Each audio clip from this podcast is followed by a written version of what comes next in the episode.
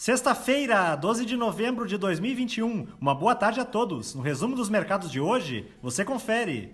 O Ibovespa terminou o dia em baixa de 1,17% aos 106.335 pontos, devido à cautela dos investidores diante de dados decepcionantes divulgados hoje.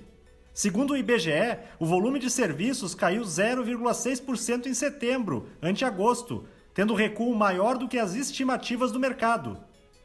Contudo, na semana, a bolsa brasileira subiu 1,44%. Na ponta positiva, as ações da Americanas, em alta de 5,83%, avançaram após a companhia anunciar que seu lucro líquido aumentou 568,3% no terceiro trimestre, na comparação com o igual período de 2020. Na ponta negativa, os papéis da Magazine Luiza, em baixa de 18,32%, repercutiram a divulgação do resultado da empresa. Entre julho e setembro, seu lucro líquido ajustado recuou 89,5% na comparação anual. As ações do grupo Mateus, com queda de 2,45%, foram impactadas pela notícia de que seu lucro líquido diminuiu 9,4% no terceiro trimestre, ante igual período do ano passado. O dólar à vista, às 17 horas, estava cotado a R$ 5,46, em alta de 0,98%.